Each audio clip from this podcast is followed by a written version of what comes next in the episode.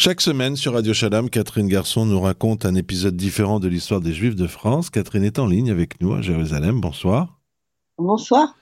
Alors, depuis le début de ces émissions, nous découvrons que les Juifs ont vécu un peu partout en France depuis leur arrivée dans l'Hexagone, jusqu'aux diverses expulsions du Moyen Âge. Aujourd'hui, nous partons pour l'Auvergne et sa capitale, Clermont-Ferrand.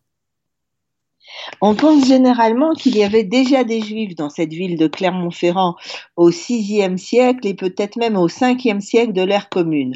En effet, quatre lettres d'un poète qui fut ensuite l'évêque de Clermont, qui s'appelle Sidoine Apollinaire et qui est mort en 486, suggèrent effectivement une présence juive dans la cité. Ce qui est plus sûr, c'est que trois quarts de siècle plus tard, c'est-à-dire 75 ans plus tard, Grégoire, l'évêque de Tours, d'origine auvergnate, donne la première mention explicite de l'existence de cette communauté. Cette mention est intérieure à 551, année pour laquelle Grégoire signale la participation enthousiaste, dit-il, des Juifs de Clermont aux, aux obsèques de l'évêque local qui s'appelait Gall. Le même Grégoire de Tours mentionnera même ultérieurement l'existence d'une synagogue dans la ville, la première mention écrite d'une synagogue sur le territoire qui deviendra la France. Mais les beaux jours de cette première communauté de Clermont sont comptés. L'évêque et seule autorité de la ville dénommée Avit, alors cet évêque Avit, il est mort vers 594, est confronté à deux émeutes anti-juifs au cours duquel la synagogue dont a parlé Grégoire de Tours est détruite. Alors ces émeutes auraient été provoquées par un juif qui aurait perturbé le baptême d'un converti. Alors, pour ramener l'ordre, l'évêque demande en 576 aux juifs clermontois de se convertir ou de quitter la cité. Alors, le nombre de convertis suite à ces événements avancés par Grégoire de Tours, soit plus de 500, semble très très exagéré, mais ce chiffre laisse quand même supposer qu'une communauté importante vivait là, et cette communauté, censé converti, va quitter la ville. On a pourtant des, euh, signes, hein, des noms de lieux, par exemple, qui rappellent cette présence. Tout à fait. Il y a trois quartiers à Clermont et à Ferrand. C'est deux villes rivales qui vont s'unir au XVIIe siècle. Euh, donc, trois quartiers ont conservé le souvenir de cette ancienne communauté juive à travers des noms de lieux. C'est le euh, cas de deux noms de lieux, Montjuset et Fongiève. Le premier est mentionné sous les formes latines de Monte Judéo. Alors effectivement, là on voit plus que c'est le mont des Juifs, ou et Mons Judaicus dans les années 950-960, puis en 1065, euh, tandis que la plus ancienne référence en ancien occitan, Montjusec, apparaît vers 1220. Ce qui est important pour les premières euh, mentions, c'est que les Juifs sont plus là, ils sont pas encore revenus à Clermont, donc c'est vraiment le souvenir des Juifs d'avant. Quant à Fongiève, sa forme latine de Fons judaicus apparaît en 1201 et sa forme occitane occitane de Fons Juseva en 1242 pour désigner un lieu et une source aménagée au pied du mont du mont Juset, donc, euh, dont on a parlé. Ce guide donnera au XXe siècle trois noms de sites Clermont-Troyes, rue Fongiève, rue Haute-Fongiève et place Fongiève. Reste à mentionner une autre trace, fantasmée celle-là de la présence juive dans la ville. L'Église voulait que le supposé premier évêque clermontois, qui s'appelait Ostremoine, qui était en fait l'évangélisateur pardon, de l'Auvergne, puisse être vénéré comme un martyr. Il n'y avait aucune trace qu'il était martyr, mais elle voulait qu'il soit martyr. Alors elle va, l'Église va inventer que les Juifs locaux ont été responsables de sa mise à mort comme ça il a été tué par les Juifs, il devient martyr. Cette version fantaisiste est reprise dans des vitraux qui datent du XIIIe siècle de la cathédrale de la ville de Clermont, où un Juif bien reconnaissable à son chapeau jaune s'en prend au dénommé Ostremoine. Après une longue absence, on a l'impression, il semble, que les Juifs reviennent sur place. Pour Montferrand, une mention de 1251 évoque un Salomon de Montferrand en lien d'affaires avec le comte d'Auvergne Robert V. 130 ans plus tard, un passage des registres consulaires pour 1383 je sais pas pourquoi j'ai dit 130 ans, non, c'est 30 ans plus tard, évoque un quartier habité par les Juifs, près, proche du couvent des Cordeliers. En fait, les Juifs auraient demandé à résister dans la ville, à résider dans la ville, mais les consuls leur ordonnèrent, les consuls qui étaient donc les responsables locaux, leur ordonnèrent de, je cite, de mourir ensemble au lieu à se coutumer.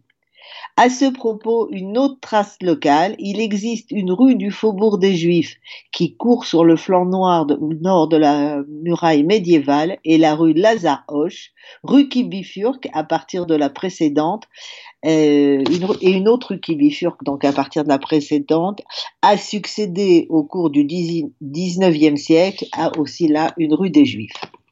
La région ne se résume pas à la seule ville de Clermont-Ferrand, évidemment. Est-ce qu'il y a des juifs ailleurs en Auvergne? Tout à fait. Mais la présence des juifs signalée souvent dans des documents est assez limitée. Un ou à cinq noms tout au plus pour ce qui est les alentours de Clermont. Ça ne veut pas dire qu'ils étaient un ou cinq, mais ça veut dire qu'il y avait probablement pas beaucoup de gens. Pour la période la mieux documentée, entre 1251 et 1306, on relève ces présences juives pour neuf localités entre autres Riom, Enza, Vichy, Ris, Moutier de Thiers, Pont du Château, Montferrand, Monton. Pour ce qui concerne Riom, Riom, Riom, il faut mentionner la Ketouba, de Riom, qui conservait à la Bibliothèque nationale ce contrat de mariage sur parchemin daté de 1319, donne le nom des deux fiancés et des deux témoins. Il est le, plus ancien des trois documents de ce type, c'est-à-dire des trois ktubot, conservés sur le territoire français. Et puis, bientôt, bien sûr, il faut s'arrêter à Enza, un petit village situé à 8 km de Rion et 21 km de Clermont-Ferrand, où, comme nous l'avons mentionné, se trouvait une communauté juive, comme la confirme l'enquête d'Alphonse de Poitiers, frère du roi Louis IX, euh, qui l'a nommé responsable de la région. Et cette enquête donne même le nom de certains juifs vivant sur place, Samson, Menacé ou Croissant. Là, un peu d'histoire générale avant de revenir à Enza. En 1238, Riom devient un centre administratif royal et Enza, qui se trouve à proximité, un centre marchand assez important avec deux foires et un marché permanent, ce qui expliquerait effectivement la présence juive sur place. Cette communauté dispose de son propre cimetière que l'on appellera plus tard le champ des Juifs. Au XVIIIe siècle encore, plusieurs matzevot y étaient visibles et en 1894, l'abbé Retrouve deux de ces stèles, dont l'une est toujours conservée au musée de Clermont-Ferrand.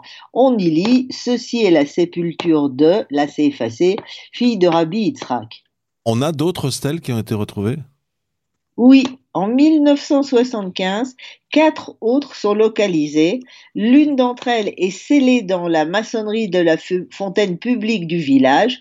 on y lit ceci est la stèle funéraire de Rabbi. Et une autre dans le, le mur d'une maison.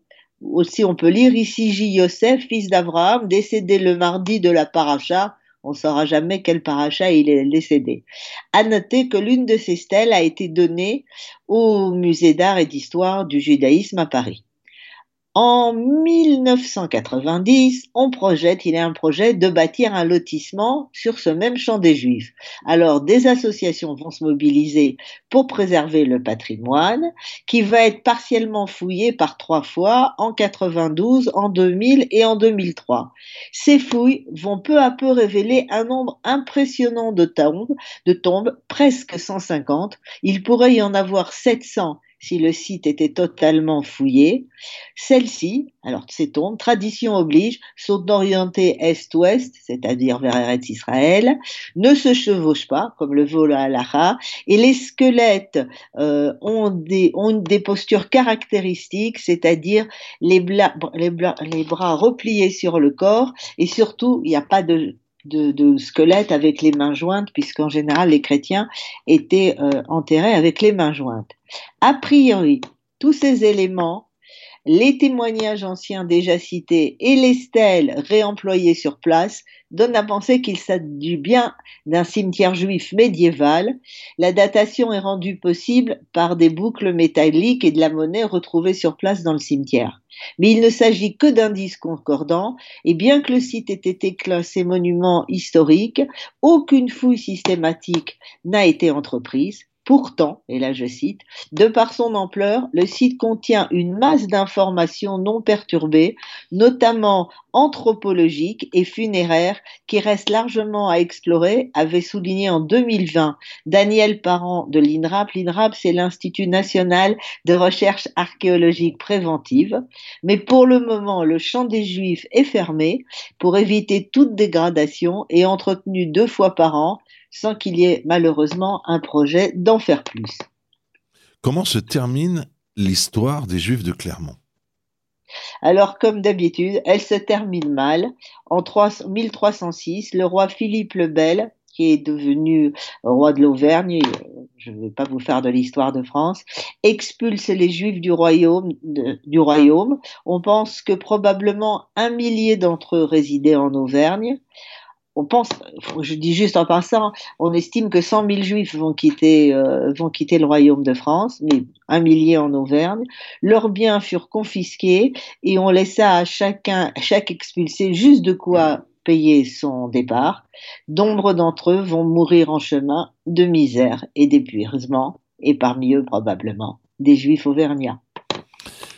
Chaque semaine sur euh, Radio Shalom, vous nous racontez, Catherine Garçon, un épisode différent de l'histoire des Juifs de France et on a parlé aujourd'hui d'un lieu où on n'attendait pas forcément les Juifs, les Auvergnats. Est-ce qu'on peut faire plus typiquement et plus profondément français que l'Auvergne et les Auvergnats? Eh bien oui, il y avait des Juifs et on vient d'apprendre leur très belle histoire qui, une fois encore malheureusement, se termine tragiquement. Catherine Garçon, je vous remercie. Bonsoir à vous. Bonsoir.